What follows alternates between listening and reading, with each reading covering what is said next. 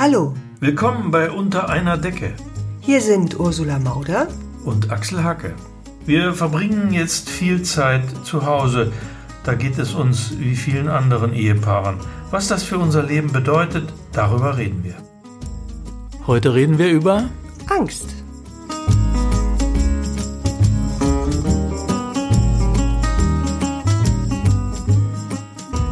Ja, wir reden äh, darüber, wie Moment die Angst so in unser aller Leben präsent ist, äh, wie, wie sie so alles durchwirkt. Sich breit macht, ja. Ja, wie sie, was sie, was sie aber auch sonst bedeutet äh, für unser Leben.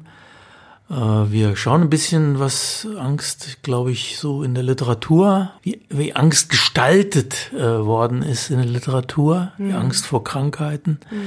Vor Zu was allem- Angst auch inspiriert hat vielleicht, ja. Ja, zum Beispiel vielleicht ein Gedicht über Ja.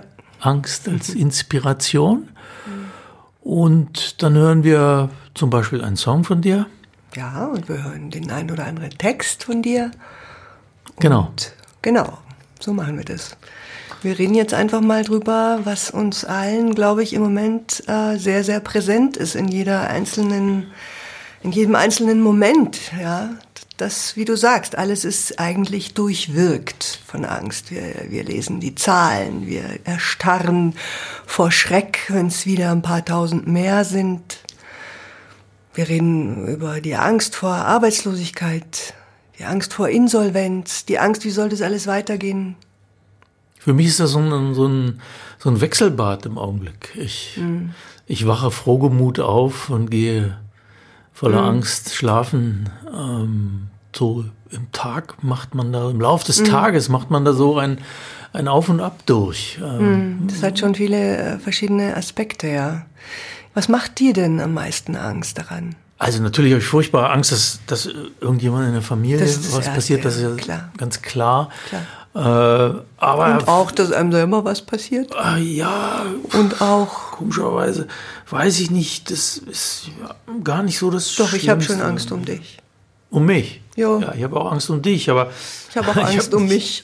ich hab, also um mich habe ich gar nicht so. Ich bin ja vorsichtig und so, aber ich habe natürlich Naja, am du bist meisten ja Angst. Ü30. Meine Das ist sozusagen die Risiko. Ja, aber die, es werden ja auch so die, die, die, die, die, die alten, irgendwie gewohnten Ängste, äh, die, man so hat im Leben, jedenfalls die ich so habe im Leben, die werden, die werden so wieder rausgekramt und von denen ich dachte, da, da wäre schon so vieles irgendwie überwunden. Also Ja.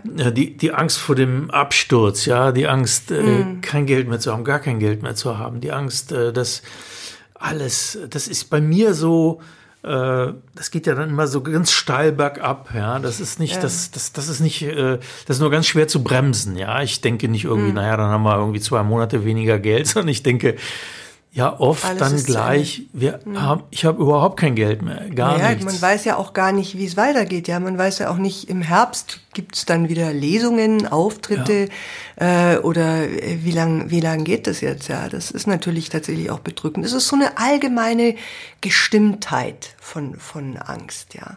ja, und, das, es ist, äh, ähm, ich habe neulich, neulich diesen Spruch gelesen von Karl Valentin, den finde ich echt gut. Hoffentlich wird es nicht so schlimm, wie es schon ist.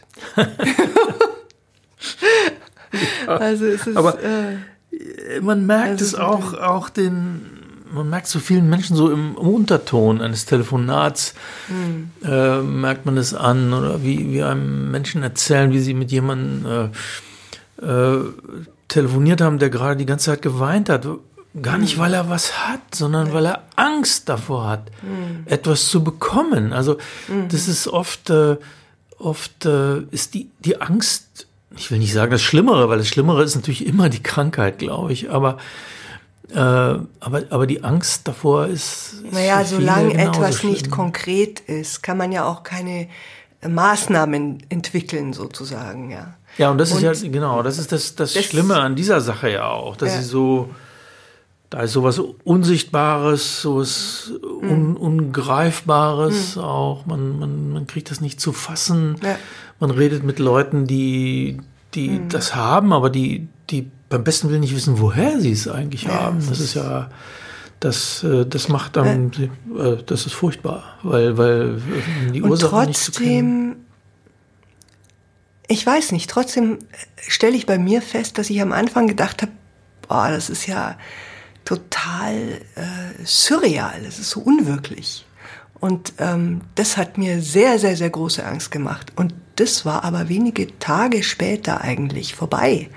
Und jetzt äh, fühle ich nur einfach diese Wirklichkeit, ja, das ist einfach sehr, sehr real, ja, in seinen, allen seinen Ausprägungen. Und ich finde es eher deprimierend. Also dieses Deprimierende, das es auch hat, dass die Kinder zum Beispiel so Angst haben. Ja. Dass unsere Kinder Angst haben, dass sie uns anstecken könnten. Ja? Oder dass ich Angst habe, ich könnte meine Eltern anstecken. Ja? Diese, es ist so ein allgemeines, ähm, ein allgemeines Gefühl von, von, von ständigem Auf der Hut sein. Ja? Und das macht mich auf so eine komische Art auch so ein bisschen so eine Taubheit und ja, eine Schicksalsergebenheit macht es irgendwie bei mir. Und was ich auch interessant finde und eben auch wirklich beängstigend auf eine bestimmte Art und Weise, obwohl es nützlich ist, ist, dass die Leute sich, ähm, äh, ja, dass dieser Instinkt so greift, dass man äh, in Momenten der Gefahr sich sozusagen der Autorität ja. unterordnet, ja. Also dass äh, der Mensch sozusagen äh, von seiner genetischen Information her bereit dazu ist, in diesem Moment äh, sich der Autorität unterzuordnen, wahrscheinlich weil das äh, evolutionär gesehen am vielversprechendsten war, ja nehme ich an. Weiß ich nicht, man, man stellt schon das. Das finde ich auch beängstigend, ein bisschen beängstigend. Ja, das ich. ist auch so. Ich meine, ich finde es ja. gut, aber irgendwie auch, ja. ja. Ja, man hat schon das Gefühl, man, man hätte gern jemanden, der einem sagt, wo es lang geht, der Bescheid weiß, der, äh, der Ja, hat man ja. Die Frage ist ja nur, genau. Naja. Wie schnell geht es mit dieser Bereitwilligkeit? Das finde ich, ähm, ja.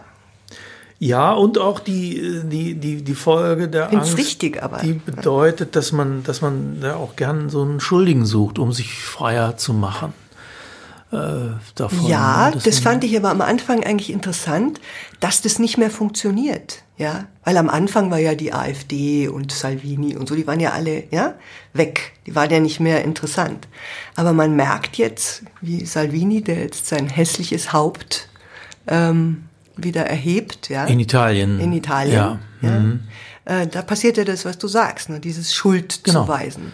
Jetzt sind ähm, die Europa ist wieder schuld, die Deutschen sind schuld. Deutschen also man sind schuld. und das, das, das, in den Chor fallen viele so hm. leicht ein, ja. Das, äh, das betrübt mich wahnsinnig.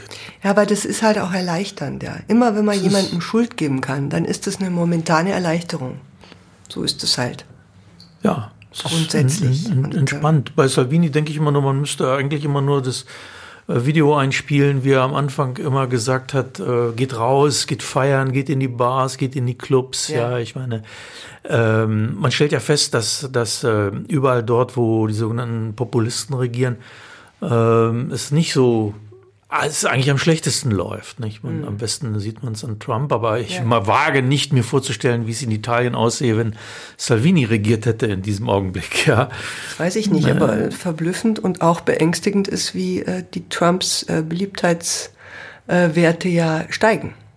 Ja. ja. Das ist ja äh, auch ein bedauerlicher. Äh, ähm, ja. Also man muss sich nicht die Illusion machen, dass das für immer so ist, aber ja dass diese populistischen Stimmen schweigen. Das ist natürlich nicht so. Interessant war, was du mir vorhin von Sophia erzählt ja, ja, hast. Ja, das stimmt. Italien. Das ist interessant, ja. Ja, es ist offensichtlich, ähm, macht es manche Leute auf irgendeine merkwürdige Art profitieren davon, weil ich habe es ja nicht verstanden. Also ich habe mit ihr telefoniert und sie ist ja, sie arbeitet ja, also diese Bekannte von uns, die uns auch ähm, hilft, auf die Wohnung aufzupassen und äh, die arbeitet ja Unsere Wohnung in Italien, muss auf man die sagen. Wohnung in ja. Italien, ja. Arbeitet bei diesem, äh, diesem Don Raphael oder wie der heißt, ja, der heißt Echt? Also wirklich wirklich so. Ja, ja, genau. Wie bei Wie bei Fabrizio De Fabrizio De André. André Genau, genau. und Raffaele. Ah, che bello caffè, wo ringrazio sanno fa.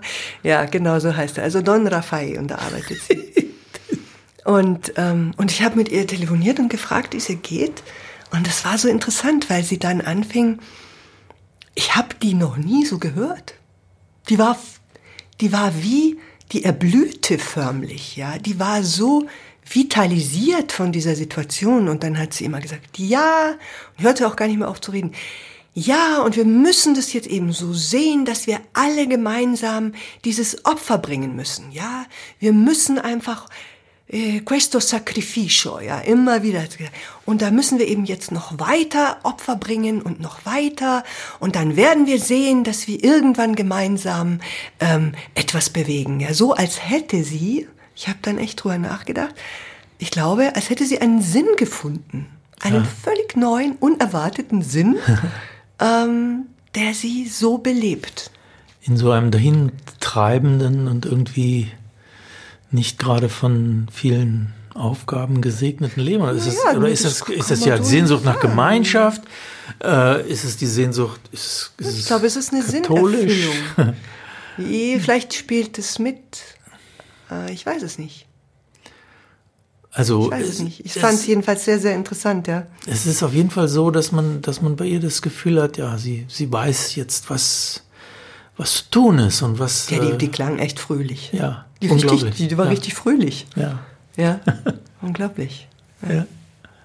Aber für mich selber, also ähm, ist vieles daran schon auch bleibt abstrakt. Also ich muss sagen, wenn ich mir die Zahlen anschaue und manches an den Zahlen, was vielleicht gar nicht so kommuniziert wird, mh, vielleicht auch um die Dringlichkeit dieser Ausgangssperre zu betonen, ja. Aber wenn ich mir das anschaue, dann ist meine Angst eigentlich schon eher abstrakt, weil ich schon denke, das wird vorübergehen, ja. Das, das wird wieder, äh, das wird wieder vergehen. Was richtige Angst ist, das, ich habe dann heute früh drüber nachgedacht, mh, wie gestern unsere Tochter abends joggen war und dann ist es dunkel geworden Ja, ja. auf dem Land und die ist in den Wald gelaufen und die war nicht da und dann hast du angerufen und sie ist nicht ans Telefon gegangen. Da hatte ich Angst. Ja. Und da habe ich dann auch wieder gespürt, was Angst eigentlich wirklich Ja, insofern ist manches, was wir da jetzt auch unmittelbare reden. Ja. Panik, ja. Das stimmt, ja.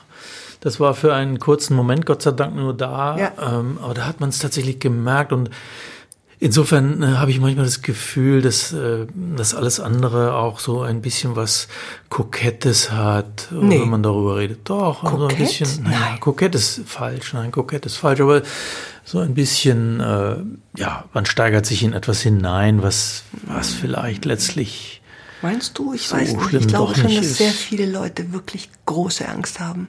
Weil genau das passiert, was du vorher für dich beschrieben hast. Dass sich die eigentlichen Ängste, die sowieso schon da sind, sozusagen, äh, in dieser Gestimmtheit total äh, ver verknüpfen. Entfesseln. Ja, die- und, die- und dadurch, ja. ja. ballen sich zusammen und, und, äh, Und das, glaube ich, ist schon. Und wenn man natürlich näher dran ist, so wie alle Leute, die damit halt umgehen, wie Ärzte, Krankenschwestern äh, und so weiter, Pflegeheimen und so weiter, da reden wir von ganz anderen Sachen. Also das kann ich auch wirklich, also das wäre äh, absurd, das auch nur zu behaupten, dass man das nachvollziehen kann. Ja. Okay, aber was, was hilft einem?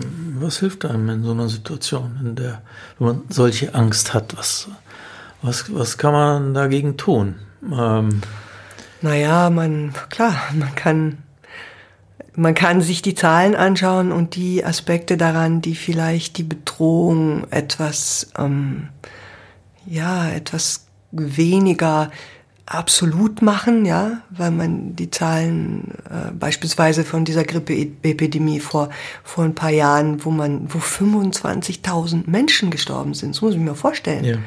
Äh, kannst du dich erinnern? Nein. Nein, Ich es ist für mich mal- auch immer, immer, immer fast unglaubhaft. Äh, Ich, ich kann es mir Ja, man kann es sich nicht vorstellen. kann ja, zumal man kann's nicht im glauben, Jahr es so danach ja nur geblieben ist. 300 äh, Grippe Ja. äh, Tote. Ja. äh, Ja gut, das würde heißen, wenn man die Zahlen anschaut, man, man rationalisiert es, man, man geht Ja, wenn du es mal überschlägst. Ich habe das neulich mal gemacht. Also wenn du diese 25.000 äh, überschlägst, du sagst, es ist eine Grippesaison, das sind drei Monate, äh, und du tust es auf den Tag runterbrechen, dann hast du circa 250 Menschen, die an dieser Grippe gestorben sind in dieser Saison. Und wenn wir jetzt unsere Zahlen nehmen, ich weiß nicht, heute waren es 1800 ja. Menschen, die gestorben sind an Covid oder mit Covid. Das darf man ja auch nicht vergessen, ja. Ja. Es sterben viele alte Leute und auch Menschen, die an ihren Vorerkrankungen eigentlich sterben, wenn sie Covid haben, gehen in diese Zahl rein. Und wenn man das runterbricht wiederum auf den Tag, dann kommst du jetzt, wenn man ab März rechnet, auf 50. Ja?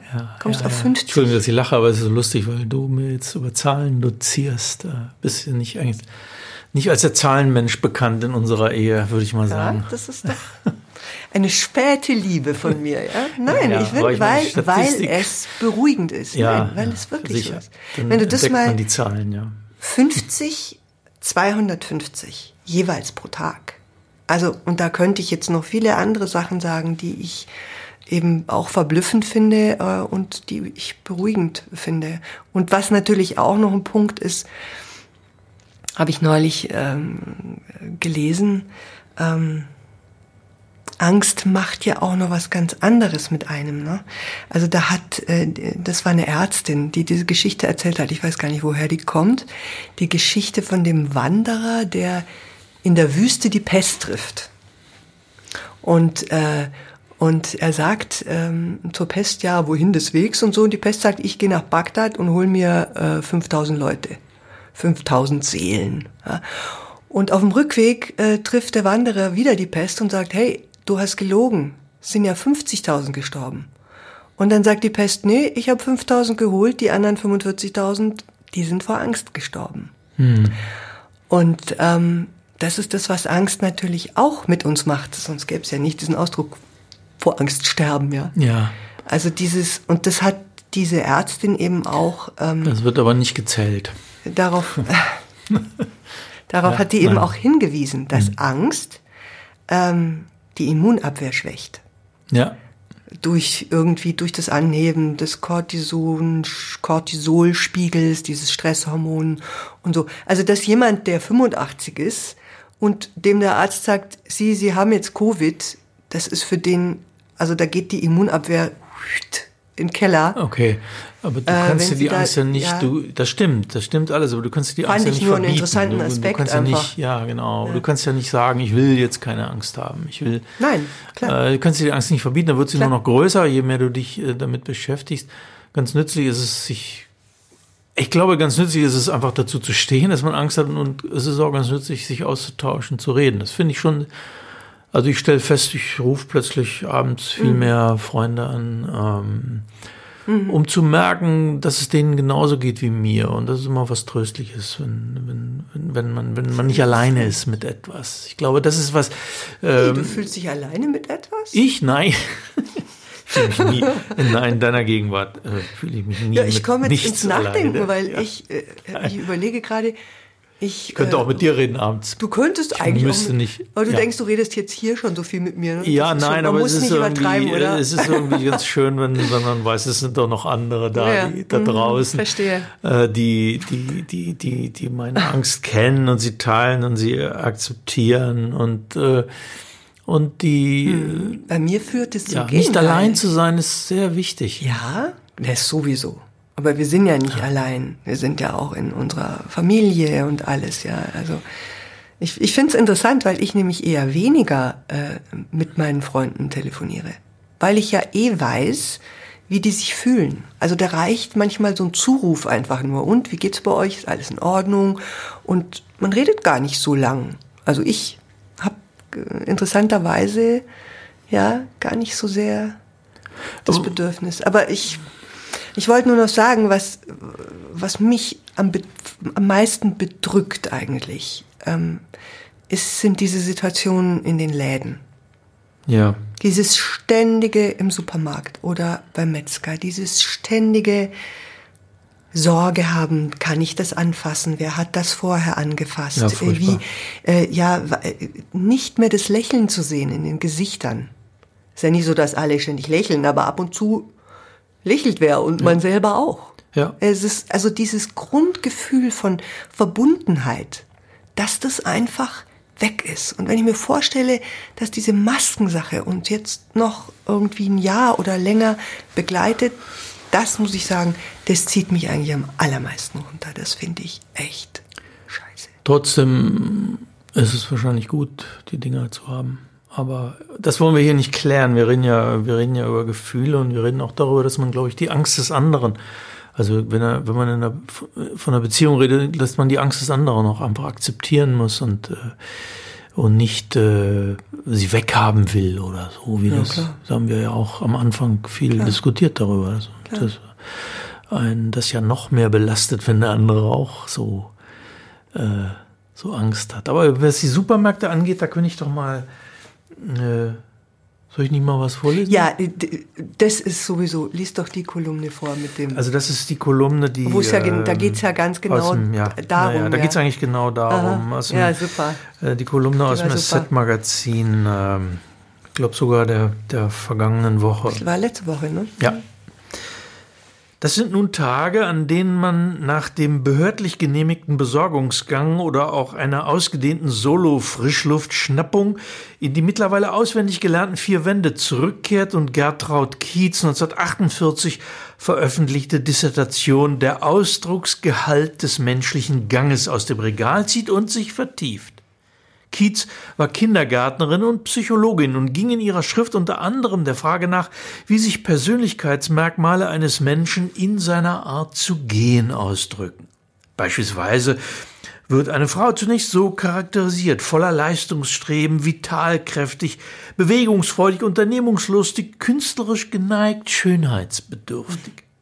Dann die Beschreibung ihres Ganges. Ein sehr harmonischer, sportlich frischer Gang, voll gymnastisch schwingender Elastizität. Keine Bewegung ist isoliert, sondern alle verschwingen durch den ganzen Körper, bis sie in leise federndem Vibrieren verebben. Ja, schön, schön. Aber gerade draußen auf der Straße beobachtete man eine neue Art zu gehen, eine Art langfristig geplantes Vorwärtsstreben bei gleichzeitig maximaler Aufmerksamkeit für andere, in erhöhter Bereitschaft zum raschen Ausweichen, ja zu plötzlichen Ausfallschritten. Mancher haben ihrer Fortbewegung ein Element des Verhuschten hinzugefügt. Im Treppenhaus kauerte sich eine Unbekannte, das Gesicht zur Wand, stumm unter den Absatz, während ich, der Verursacher ihrer Angst, zwei Treppenstufen auf einmal nehmend, bei gleichzeitig angehaltenem Atem, mich treppauf aus dem Staub machte. Draußen jedoch ist nun Platz. Aber man weicht sich aus, beobachtet schon Menschen, die hundert Meter weiter in die Straße einbiegen, springt einem die Bäckerei Verlassenden mit einer raschen Links-Links-Rechts-Kombination aus dem Weg, dreht einem zu dicht auf der linken Passierenden kurz den Rücken zu, atmet zur Fassade hin. Ja, man ist versucht, dieser Bewegung durch eine wirbelnde Ganzkörperdrehung mehr Eleganz zu geben, ihr also das Geduckte zu nehmen wie überhaupt das Bedürfnis aufkommt, dem eigenen Gang etwas Tänzerisches zu verleihen. Da! Wer wartet dort im Hausgang? Was ist sein Begehr? Unwillkürlich verwall, ver, unwillkürlich verfallen wir in einen Tango, Schritt, Schritt, Wiegeschritt, auf wenigen Pflastersteinen so quasi in Bewegung verharrend, Schritt seit Schließ, wie im Club El Social in Montevideo. Hola! Er antwortet mit einem Twist auf der Stelle, gibt so zu erkennen, dass er Vorfahrt gewährt und zu warten gedenkt. Wir reagieren mit beschwingten Walzerschritten, um vorbeizukommen. Die Partnerin drehend Ach so, die geht ja zwei Meter hinter mir. Also, wir lassen die Bewegung behutsam verschwingen, endlich in leise federndem Vibrieren verebben. Und weiter. Franz Hessel, den zu zitieren Pflichtprogramm ist, wenn man sich übers Gehen äußert, weil er 1929 mit Spazieren in Berlin ein Standardwerk verfasst hat, schrieb über das Vergnügen, in belebten Straßen zu flanieren. Man wird überspült von der Eile der anderen. Es ist ein Bad in der Brandung. Nun gibt es keine Eile mehr, keine Brandung. Es gibt nur Furcht vor dem Atem der anderen und das sich daraus ergebende Gehen als Tanz, als gemeinsam mit allen Anwesenden auf den Trottoirs ausgeführte Ausgangsbeschränkungschoreografie, nie jene Zwei-Meter-Lücke unterschreitend, in der virengesättigten Aerosolen aufs Pflaster zu sinken Gelegenheit gegeben wird. Gertraud Kietz fand auf den ersten Seiten ihrer Arbeit zig Synonyme für das Gehen. Stelzen, Schreiten, Eiern, Stiefeln, Bummeln, Wanken, Schwanken, Schlurfen, Tippeln. Wir fügen das Koronieren hinzu, allein und doch gemeinsam mit allen anderen. Man sollte Musik von den Balkonen dazu spielen, bis alles vorbeigegangen ist. Und auch danach. Mhm. Ähm, ja, ja, also das ist. Ähm, super ist die. super, ja, genau. Nein, ist es super. ist super, ganz toll. Ähm, ja. Aber es ist eben. Nein, das hilft schon. Dieses äh, Lachen hilft ja sowieso. Lachen hilft ja sowieso super gegen Angst. Naja, jetzt kommt das alte, das alte Lied vom, vom Humor, äh, äh, der hilft. Und es stimmt ja auch. Ja, aber es stimmt Ja, auch. es stimmt ja auch, natürlich, weil für mich. Stimmt ja auch, sieht man ja auch an, an, an diesen Kolumnen jetzt wieder, ja?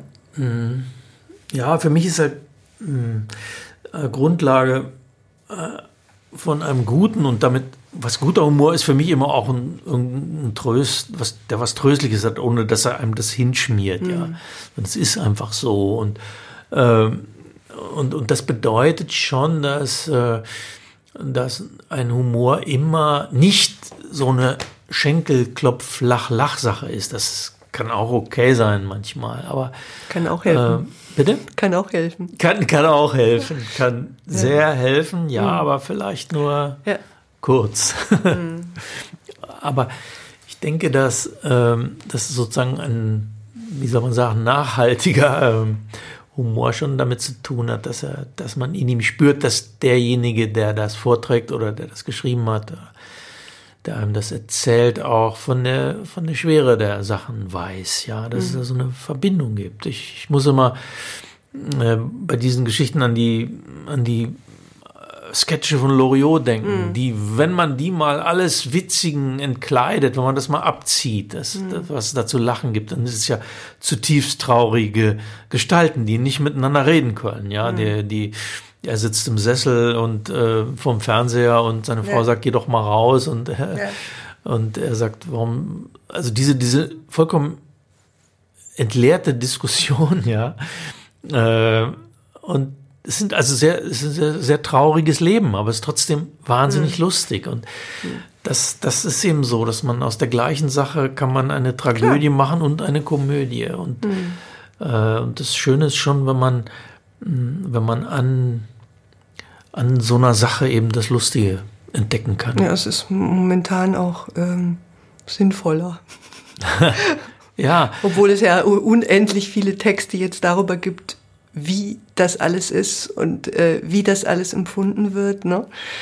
Also ich habe ein ganz schönes, ähm, ganz schönes ähm, Gedicht von Robert Gernert entdeckt. Ähm, das, ja, das ist allerdings nicht ein neues Gedicht, sondern ein altes. Ne? Natürlich ist es alt. Robert Gernert lebt ja leider schon, ja, schon leider. lange nicht ja. mehr. Und äh, das handelt eben äh, davon, das heißt der Dichter. Und, ähm, und das handelt davon, dass, das äh, ähm, dass sozusagen das das Unglück ja irgendwo der, irgendwo wie der Rohstoff des Autors ist. Mhm. Also das, äh, ich weiß nicht, äh, entweder Alfred Polger oder Friedrich Thorberg, einer von den beiden hat mal gesagt, dass ohne, ohne glückliche Kindheit kann man kein guter Schriftsteller werden. Und das ist sozusagen der, der Rohstoff oder was, was für den Bauern der Wald ist oder die Weide oder das Feld, das ist für, für den Schriftsteller die unglückliche Kindheit. Ohne unglückliche Kindheit. Mhm. Ja, weil du, du schöpfst ja, ja. daraus, ja. Du machst eigentlich dein ganzes Leben lang nichts anderes. Und da gibt es eben dieses schöne Gedicht von Robert Gernhardt, der Dichter. Abends zählt er seine Leiden, tut sich an dem Vorrat weiden, wählt eins aus, bedichtet es und das Dichten richtet es. Morgens aber fleht er wieder, Schicksalshammer, sause nieder, denn ich wähn mich schon im Grabe, wenn ich nichts zu dichten habe. Er, er braucht, braucht das Dichten. Er braucht das, das Elend, ja. Naja. Ja. Was jetzt? Äh, ja, ist doch schön. Was hast du denn da für ein Buch? Lass mal ja, das Buch ist. Das, ja, du hast, ja. hast du, haben wir das nicht neulich schon mal angeschaut ja, zusammen? Ja, das Lass Buch mal sehen. ja. Weil da waren doch noch ein paar andere Sachen drin. Das ist doch echt eher, eher schöner Leiden. Ja, das ist, habe ich entdeckt. Schöner Jetzt schöner Leiden. Die schönsten Krankheiten und die größten Hypochonder des Universums. Ah, das ist doch toll. Ja, hast du wahrscheinlich schon für viele äh, Kolumnen. Nee, ich habe ich hab's vor allem deswegen weil da auch was von mir drin steht. Ah, deswegen ist es so zerlesen. deswegen ist es so zerlesen. Ganz zerlesen. Vor allem bestimmte Seiten sind so, ähm, sind so zerlesen. Ich dir immer selbst vor. Nee, aber das ist, also ich meine, das ist schon, ähm, ja, ähm, es, es, es ist eine Sammlung von, von äh, Texten über, über ja, eigentlich, wenn wir bei unserem Thema sind, über, über Menschen, die sozusagen an der eigenen Angst äh, vor Krankheit leiden. Das, also das, das passt doch wunderbar. Ja, doch irgendwie schon. Also jetzt gibt zum Beispiel ähm, äh, von, von Rilke, also Rainer Maria. Rainer Maria. Rainer Maria. Rainer Maria Rilke. Sind Sie nur Marcel. Rainer Maria Rilke, das ist wirklich äh, ja. mit Rs und As und Is gesegnet, der Name. Ähm, und der hat, äh, der hat ja über die Todes-, also der hat diesen Roman Malke, Malte Lauritz Brigge geschrieben. Mhm. Und, ähm, und äh, das ist ja ein. Da geht es ja um diesen äh, etwas neurasthenischen Helden, oder? Ja, genau. Ist der so ein, da ist ein, ein, ein Hypochonder auch. Mhm. Und, äh, der hat eben die, die Furcht da beschrieben. Und ich finde, das hat auch was irgendwie äh, Tröstendes, wenn, wenn jemand die Furcht, die Todesfurcht so schön beschreiben kann, mhm. wie er hier. Seitdem habe ich viel über die Todesfurcht nachgedacht, nicht ohne gewisse eigene Erfahrungen dabei zu berücksichtigen. Ich glaube, ich kann wohl sagen, ich habe sie gefühlt. Sie überfiel mich in der vollen Stadt, inmitten unter den Leuten, oft ganz ohne Grund. Oder ich fürchtete mich, wenn im Herbst nach den ersten Nachtfrösten die Fliegen in die Stuben kamen und sich noch einmal in der Wärme erholten. Sie waren merkwürdig vertrocknet und erschraken bei ihrem eigenen Summen. Man konnte sehen, dass sie nicht mehr recht wussten, was sie taten. Sie saßen stundenlang da und ließen sich gehen, bis es ihnen einfiel, dass sie noch lebten. Dann warfen sie sich blindlings irgendwo hin und begriffen nicht, was sie dort sollten. Und man hörte sie weiterhin niederfallen und drüben und anderswo. Und endlich krochen sie überall und bestarben langsam das ganze Großartig. Zimmer. Bestarben. Bestarben das bestarben Zimmer. das ganze Zimmer. Großartig. Was? Großartige. Ja, also das Besterben des Zimmers ist zwei Sätze nur. Aber sogar wenn ich allein war, konnte ich mich fürchten. Warum soll ich tun, als wären jene Nächte nicht gewesen, da ich aufsaß vor Todesangst und mich daran klammerte, dass das Sitzen wenigstens noch etwas Lebendiges sei, dass Tote nicht saßen. Hm. Furchtbar traurig und furchtbar schön eigentlich, oder? Und auch komisch ja. wenn man das bestarben. Also, Rilke, Rilke ist ja immer. Das ist, Rilke ist immer so eine Gratwanderung. Nah am, am, ja. an, am unfreiwillig komischen, nicht? Also ja, nee, ja, ich weiß so es nicht. Bisschen, äh, Rilke war ja sehr lange Zeit einfach, äh, da durftest du, konntest du Rilke einfach nicht lieben.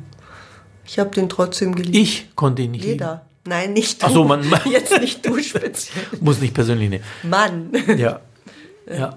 Ich wollte dir das Rilke war nicht. untersagen, Rilke zu lieben. So. Nein, nein, nein, aber es war nein. so, war eigentlich nicht gesellschaftsfähig. Rilke war irgendwie Misfits. Ja, ja. Aber es ist wieder Fand anders ich immer jetzt, blöd. Also, weil Schon, natürlich ja war es blöd, aber auf der anderen Seite gibt es Sachen von ihm, wo man das Gefühl hat, er hat sozusagen die Tinte mit den eigenen äh, Tränen irgendwie angerührt. Angerührt, ja. ja. Also hier zufällig sehe ich das gerade so nebenbei, dass er das so ein Ausschnitt aus einem Brief an seine Gefährtin. Damals hatte man noch Gefährtinnen. Ja, der hatte auch mehrere, weil der brauchte ja immer zu Geld. Ja. Ja, der arme Kerl. Übrigens hatte Rilke zehn Jahre eine totale, äh, einen Schreibblock. Oh Gott.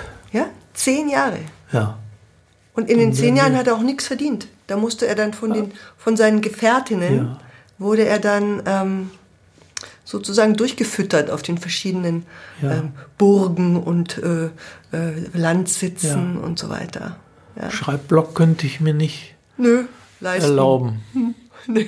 Habe ich nur einmal Fänd gehabt, äh, ein einziges Mal habe ich einen Schreibblock gehabt, wo ich, da musste ich, da war ich noch bei der Zeitung als Reporter und musste unter extremem Zeitdruck so eine, ein Porträt von dem Golfer Bernhard Langer Ja. schreiben, der äh, ohnehin schon einer, also der ist ein toller Golfspieler, sagen wir mal so, aber er ist auch einer der langweiligsten Menschen unter der Sonne im Gespräch. Und ja, leider. Und ich hatte, kam von dem Interview mit dem zurück und hatte ungefähr fünf Ja's und sieben Neins im Blog stehen. Das war eigentlich das Gespräch. Und, und dann musste ich über Nacht in einem schottischen Schloss, wenn das Golfturnier fand in Schottland statt. Und er war gerade sehr berühmt damals, das ist schon lange her. Und, äh, und in diesem schottischen Schloss musste ich über Nacht eine, ein Porträt von ihm schreiben. Und ich hatte morgens um, das musste ich um 12 Uhr mittags abgeben und ich hatte um, um 5 Uhr morgens die ganze Nacht durchgearbeitet, aber ich hatte nichts geschrieben. das, das ist, äh, das ist grauenhaft. Oh das war schrecklich und ich habe dann eine Stunde geschlafen und ähm, wie gesagt, es war auch noch ein schottisches Schloss. Man hatte also immer die ganze Zeit Angst, es kommt das Hausgespenst um die Ecke und nimmt Ja, oder du hast gedacht, jetzt die komm drei endlich, Sätze, die man geschrieben hat, auch noch weg. hinfort. Also das war schon echt ha harte Nacht, ja. Habe ich eine Stunde geschlafen, dann habe ich irgendeinen vollkommenen Irrsinn äh, niedergeschrieben und das dann halt äh, abgegeben. Aber Mhm. also diese Nacht hat mir gereicht, wenn ich das zehn Jahre lang äh, äh, erleben sollte. Mhm. Nein, bitte nicht. Nee, bei ihm dauerte es zehn Jahre und dann hat er einen Schaffensschub und äh, schuf die, ja, und jetzt wie heißen die genau? Du, Duineser Elegien. Elegien, ja. Mhm. Genau. Und zwar auf Schloss Duino, wo auch wir eine mal, ja. Mhm. Gefährtin, schon mal, welche Gefährtin das ist, vielleicht ist das ja. Das war Lou, Lou Andreas Salome. Nein, das ist eine andere. Der hat ja 1904 aus Rom geschrieben. War der mit der zusammen? Ja, offenbar, wenn er ihr so schreibt, dann wird er schon mit ihr zusammen gewesen sein. tolle Frau. Er hat ihr geschrieben, wie im vorigen Frühjahr, also aus Rom schrieb er an sie, wie im vorigen Frühjahr eine seltsame Art von Ungesundheit, Hinfälligkeit und Lebenstrübung mich ergriffen hatte, wurde mir auch jetzt wieder alles schwer und bange. Ja, ich meine, der konnte Könnte wenigstens auch was machen. Thomas Mann sein. Ein leiser Schmerz. Thomas Mann hätte noch geschrieben, Thomas Mann hätte geschrieben, heute Verstopfung. Ja, das ist ja die, na, das ist ja die Schönheit dieser Tagebücher, die banalstes neben höchstem irgendwie so. Äh, so. Übrigens habe ich hier wunderbar, ähm, äh, das habe ich auch entdeckt bei der Gelegenheit. äh, Das ist ein Vortrag äh, über die Infektionskrankheit im erzählerischen Werk Thomas Manns. das ist ein Vortrag, den ein Professor Paul Klein, das, wie ich gelernt habe, ein berühmter Mikrobiologe damals gewesen ist in Mainz, der hat einen, äh, einen Vortrag über die, das Thema halt äh, dort gehalten in Mainz und ähm, und, und hat das sehr schön erzählt, wie, wie, wie Thomas Mann ja in verschiedensten seiner Werke äh, eben Infektionskrankheiten vorkommen lässt, weil es damals auch noch viel präsenter war, glaube ich, den Menschen, also die Cholera oder Typhus klar, oder sowas. die ja dauernd das, daran das hatten die gestorben. dauernd und das war damals, äh, glaube ich, auch noch die wichtigste, na, die wichtigste, die hauptsächlichste Todesursache waren Infektionskrankheiten. Infektionskrankheiten damals. Und so ist ja in, in, in Tod in Venedig oder äh, es gibt ja den, äh, diesen etwas äh, zarten, verträumten äh, und auch antriebsschwachen und unglaublich sensitiven Hanno Buddenbrook, also das ist mhm. ja der, einer der letzten äh, der Buddenbrooks, der dann ja am dem Typhus erlag und ähm, äh, und äh, der der der Hanno, das ja, da, da, wird zum Beispiel die Krankheit als so etwas geschildert, dem er, der, der er sich dann schließlich überlässt, der er sich hingibt, mhm. weil sie eigentlich seine Hoffnungen erfüllt, im Leben nichts, ähm, nichts tun zu müssen, nichts schaffen zu müssen, sondern in so einem, in so einem Nebel. Typhos ist ja, glaube ich, der Nebel im Griechischen. Ja, ja das, daher hat die Krankheit ihren Namen, weil man so einen Nebel so, äh, empfindet. Mhm. Und, und da, äh, ja, das ist ja so, das hat nichts dunkel drohendes für den in diesem Buch, sondern äh, dem, dem gibt er sich dann so, so hin. Das ist was geradezu Ersehntes, Vertrautes. Mhm. Es ist nur ein Beispiel dafür, wie, wie, wie der Thomas Mann diese, diese Krankheiten äh, mhm. verarbeitet hat und äh, anderswo ja genauso der, der Aschenbach, der in Tod in mhm. Venedig, der Gustav von Aschenbach. auch mal schön was zu hören aus dem Tod in Venedig.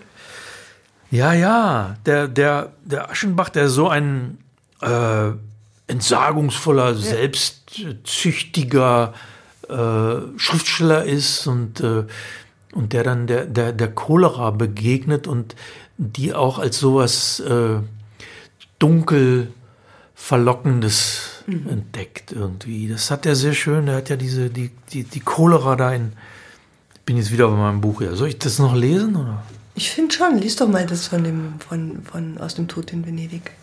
Also, also vielleicht sollten wir auf, auf die Uhr gucken. Ja, ich gucke schon. Es ist um 10 nach 8. Oh ja, komm, dann liest doch. Ich lese noch das, diese Stelle, weil die, weil die auch so schön geschrieben ist. Eine widerliche Schwüle lag in den Gassen. Die Luft war so dick, dass die Gerüche, die aus Wohnungen, Läden, Garküchen quollen, Öldunst, Wolken von Parfum und viele andere in Schwaden standen, ohne sich zu zerstreuen. Zigarettenrauch hing an seinem Orte und entwich nur langsam. Das Menschengeschiebe in der Enge belästigte den Spaziergänger, statt ihn zu unterhalten. Je länger er ging, desto quälender bemächtigte sich seiner der abscheuliche Zustand, den die Seeluft zusammen mit dem Scirocco hervorbringen kann und der zugleich Erregung und Erschlaffung ist. Peinlicher Schweiß brach ihm aus, die Augen versagten den Dienst, die Brust war beklommen, er fieberte, das Blut pochte im Kopf. Er flog aus den drangvollen Geschäftsgassen über Brücken in die Gänge der Armen. Dort behelligten ihn Bettler und die üblen Ausdünstungen der Kanäle verleideten das Atmen.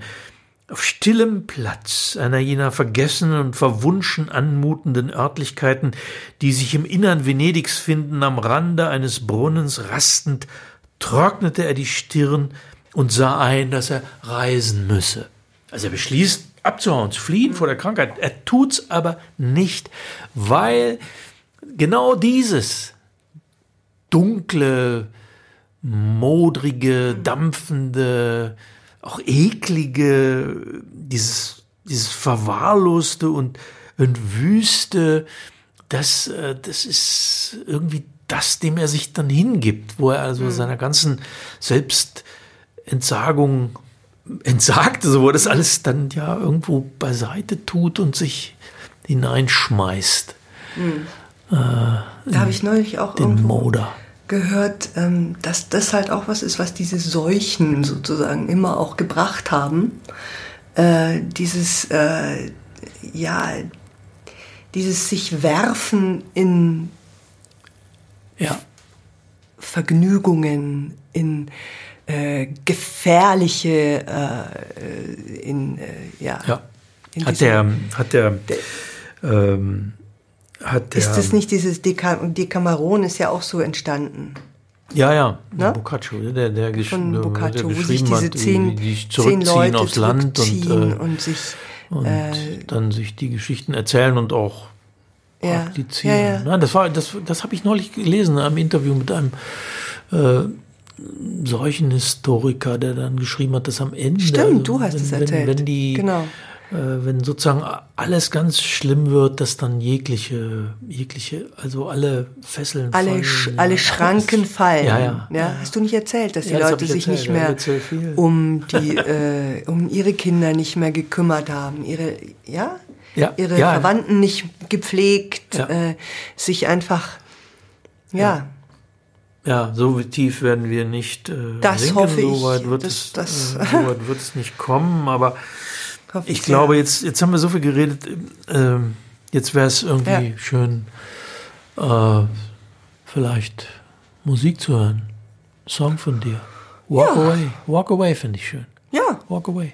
das ist sehr passend. Ja. Manchmal, äh, manchmal ähm, ist es äh, eine ganz gute Idee, sich ein bisschen auszuklinken.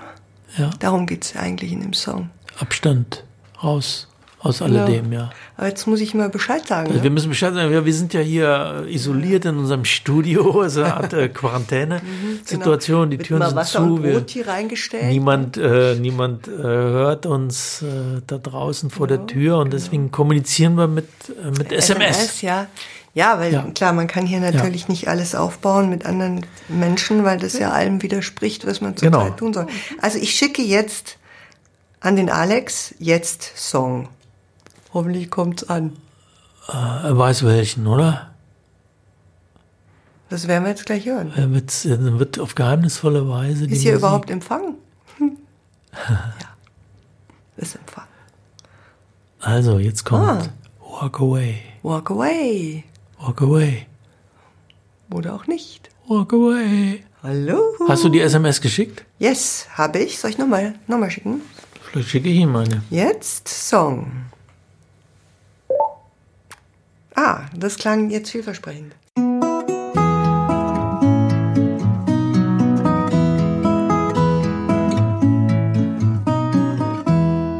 I hope to find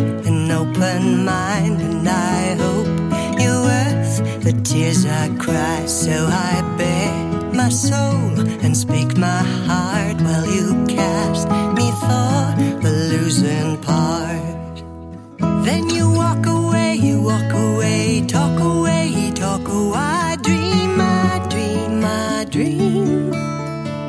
Walk away, walk away, talk away, talk away. I dream, I dream, I dream.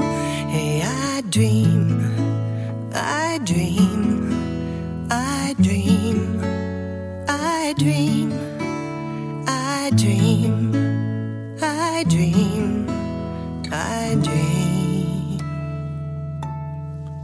So I trip, I fall, I call your name while you tell the world that I'm to blame. May the mountains crumble, angels crawl, while I brace myself to take the fall.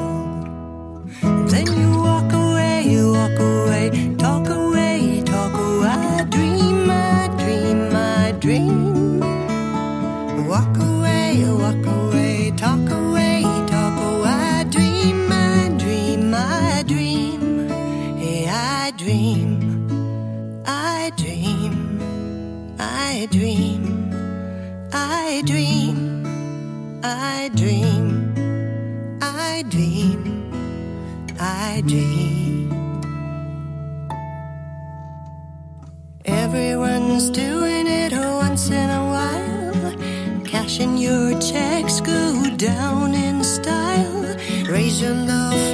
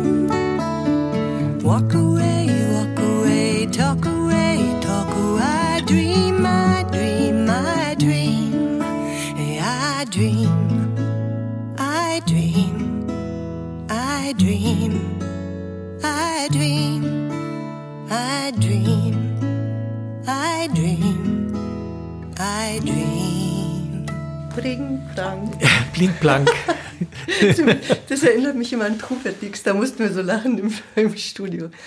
Ist es eigentlich Trubadix immer mit der, Frank. Nein, du wirst nicht spielen. Nein, du wirst nicht spielen. Ach, das war großartig. Nein, ist, ich, äh, Ja. mir gefällt das.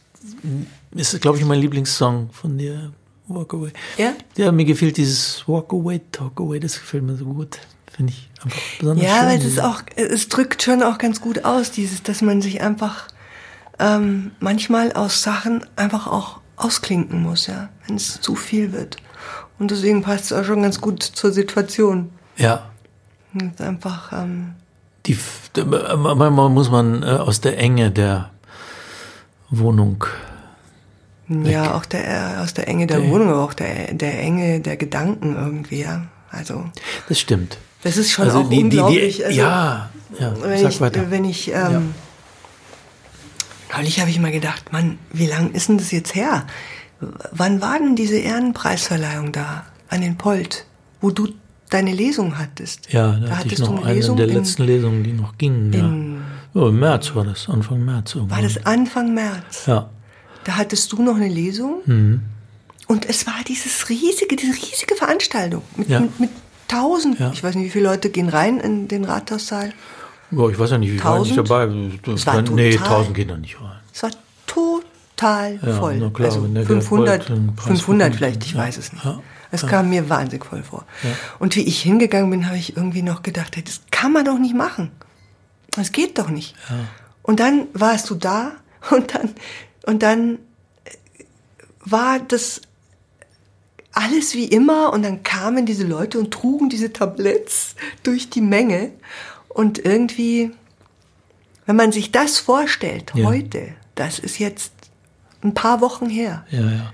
Es ist einfach, ja, es ist erstaunlich, ähm, wie, ja, es ist gewöhnt. ist unvorstellbar. Man, man, man, man akzeptiert Dinge so schnell und das ist ja was Gutes am Menschen, dass man Dinge so schnell Ja. akzeptiert und Aber es sich so ist schnell gewöhnt. schon auch irgendwie so im Nachhinein auch irgendwie, auch wie wir auf dem Geburtstag waren da von unserem Freund, dem, dem Arzt, der, der Ja. äh, einen eigentlich mehr oder weniger äh, reingebeten hat mit den Worten, wie schön, Ja. äh, dass das heute noch möglich ja. ist. An den letzten ab morgen, Festivitäten. ab übermorgen Überhaupt, äh, kann man das nicht mehr machen? Ja. Oder wie wir in der Wirtschaft waren, wo wir dann gegangen sind, wo wir schon alle schon so irgendwie intuitiv Abstand gehalten haben, obwohl es noch gar nicht angesagt war, ja? Ja, ja. Wo wir gegangen sind und dann, wo dann einer gesagt hat, ja, okay, dann Servus bis Weihnachten. Zur Wirtin, ja. Ja, okay. Servus bis Weihnachten. Furchtbar, ja, nee, komm. Ja, und irgendwie hat man gelacht und irgendwie hat man schon gespürt, Scheiße. Ja. Das Lachen blieb einem, Das wie man so sagt, könnt- mal. Das könnte schon sein. Ja. Und ja. Vielleicht lese ich noch eine, eine Kolumne, weil wir von, von, ja, von der Isolation gesprochen haben. Und Ja, von, welche? Naja, ich habe neulich eine geschrieben. Äh, ich habe ja so einen alten Freund irgendwie äh, in der, das ist dieser Kühlschrank Bosch, über den ich echt äh, zehn Jahre schon nichts mehr geschrieben habe, äh, weil, weil ich ihn auch über hatte irgendwie und weil er, weil er auch keine ergiebige also ich habe ja ganz viel über ihn geschrieben, aber irgendwann war einfach Schluss. Das war so, der war sozusagen ausgeschrieben. Der, der macht ja nichts, der steht immer nur rum und, äh, und so. Und jetzt habe ich gedacht, jetzt ist er wieder, jetzt ist seine Stunde gekommen und Weil er genug Bier da hat. jetzt habe ich wieder eine, ja genau, zum Beispiel, ja, aber in auch noch anderen Gründen. Und, und den, die, die will ich noch vorlesen, die waren neulich im, im, im Magazin der Süddeutschen drin und äh, die ist jetzt dran. Nachts in der Küche, ich trank ein Bier und las ein Buch. Was liest du? fragte Bosch, mein sehr alter Kühlschrank und Freund. Und wie geht's dir? War schon mal schöner alles, seufzte ich. Mir fällt auf, sagte er, dass du viel daheim bist. Ist im Moment üblich, sagte ich. Alle sind viel daheim. Warum? Weil man sich draußen mit dem Coronavirus anstecken könnte, also bleibt man drinnen. Kenne ich, sagte er. Was kennst du? Das drinnen bleiben. Ich habe mein ganzes Leben drinnen verbracht. Ich war überhaupt noch nie draußen. Draußen existiert für mich praktisch nicht. Es ist für mich wie das Weltall, ein unerreichbarer Ort. Naja, der Mensch ist schon ins Weltall geflogen, aber kein Kühlschrank, jedenfalls kein alter Kasten wie ich. Wenn, dann nehmen Sie dafür die neuen Dinger. Die sind leichter und haben Internet. Wir könnten dich auf ein Rollbrett stellen und durchs Viertel fahren, sagte ich. Louis ist groß und stark, Bruno könnte auch anpacken. Wir könnten dir alles zeigen draußen. Sein Motor sprang an. Darauf kommst du jetzt, rief er, wenn draußen die Seuche wütet, in Jahrzehnten nie ein Wort darüber, aber jetzt, wenn es gar nicht möglich ist? Später, meine ich, wenn alles vorbei ist. Außerdem ist Corona für Kühlschränke nicht gefährlich. Auch nicht, wenn sie schon fast 70 sind? In keinem Fall. Es ist nicht, nicht, es ist nicht mal für Staubsauger ein Problem und die atmen es sogar direkt ein. Ich weiß nicht, ob ich das wollen würde. Ich habe mein Leben drinnen verbracht, immer am selben Platz. Draußen auf einem Rollbrett rumgeschoben würde ich Aufsehen erregen, nicht mein Ding. Ich bin ein Mann des stillen Lebens in vertrauter Umgebung. Ich trank einen Schluck Bier. Ein Kühlschrank ist ein Kühlschrank, ist ein Kühlschrank, ist ein Kühlschrank, summte er. Keine neuen Erfahrungen, sagte ich. Ich finde das plötzliche Drinnensein auch interessant. Die Stille, die Begrenztheit, das Anhalten des Rades, das Lesen, das Nachdenken. Weil du weißt, dass es wieder anders werden wird. Hoffentlich. Ich habe eine Scheißangst. Weniger vor dem Virus, mehr vor ich bin Freiberufler, weißt du, was genau wird anders sein, wenn wir wieder rausgehen? Anders muss nicht heißen gut. Ich bin nicht mal angestellt, sagte Bosch, im Grunde ein Sklave. Ich habe immer Angst gehabt, dass ihr mich nicht mehr braucht, was Neues kauft, die ganze Scheiße. Es war ein Moment lang still. Vielleicht wirst du anders sein, sagte Bosch dann. Ich habe hier auf meinem Posten irgendwann begriffen, dass ich mich nicht fürchten sollte vor dem, das eh nicht in meiner Macht steht. Ich sollte mich auf das konzentrieren, was meine Aufgabe ist. Kühlen, kühlen, kühlen. Finde Klarheit in der einfachen Aufgabe, heute deine Sache gut zu machen, sagte ich leise. Was ist das? Du hast gefragt, was ich lese. Es ist ein Buch über die Philosophie der Stoiker, und das ist der Satz, bei dem ich gerade war. Ich habe nie so viel über Philosophie gelesen wie jetzt. Ich klappte das Buch zu schloss die halbvolle Bierflasche und stellte sie in den Kühlschrank. Gute Nacht. Desinfizier mir noch die Klinke, sagte er, sei so gut. Finde Klarheit in der einfachen Aufgabe, heute deine Sache gut zu machen. Das ist doch ja. schön, richtig, oder? Ich glaube, ja, wir sind das jetzt. Das ist ein sehr schöner Satz, finde ich. Ja. Müssen wir wieder eine SMS ich schicken? Auch. Ich denke, es wäre jetzt der richtige Moment für die SMS. Ja. Ja. Schick sie. Schicke sie. Muss sie erst schreiben. Finde, sag nochmal den Satz. Finde Klarheit? Finde. Klarheit in der einfachen Aufgabe, heute deine Sache gut zu machen. Hm. Das kann man sich jeden Morgen. Kann man sich sagen. jeden Morgen? Ja, es ist ein genau typischer Satz der stoischen das Philosophie. Das ist wirklich ein sehr schöner Satz. Und damit? Und damit, ähm, ah, ich sehe gerade, Moment, jetzt, Ich sehe gerade, ich habe vorher meine SMS an, äh, an Alex geschrieben und nicht an dich. Ah. Deswegen hast du keine bekommen und hast verwirrt geguckt. Mich okay. schon gewundert, weil du. Jetzt Outro. Hier. Bling. Da. Genau. Das Das war's für heute mit Unter einer Decke. Dem Podcast von Axel Hacke und Ursula Mauder. Dieser Podcast wurde produziert von der Looping Group.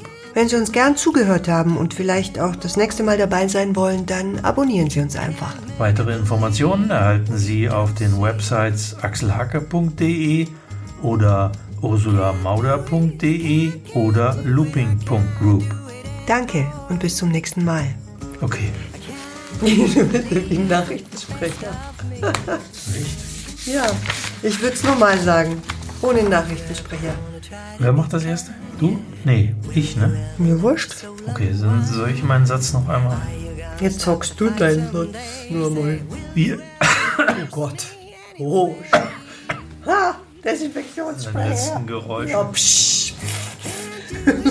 Das genau, reicht. das reicht. Okay. Das reichen, muss reichen. Let's go.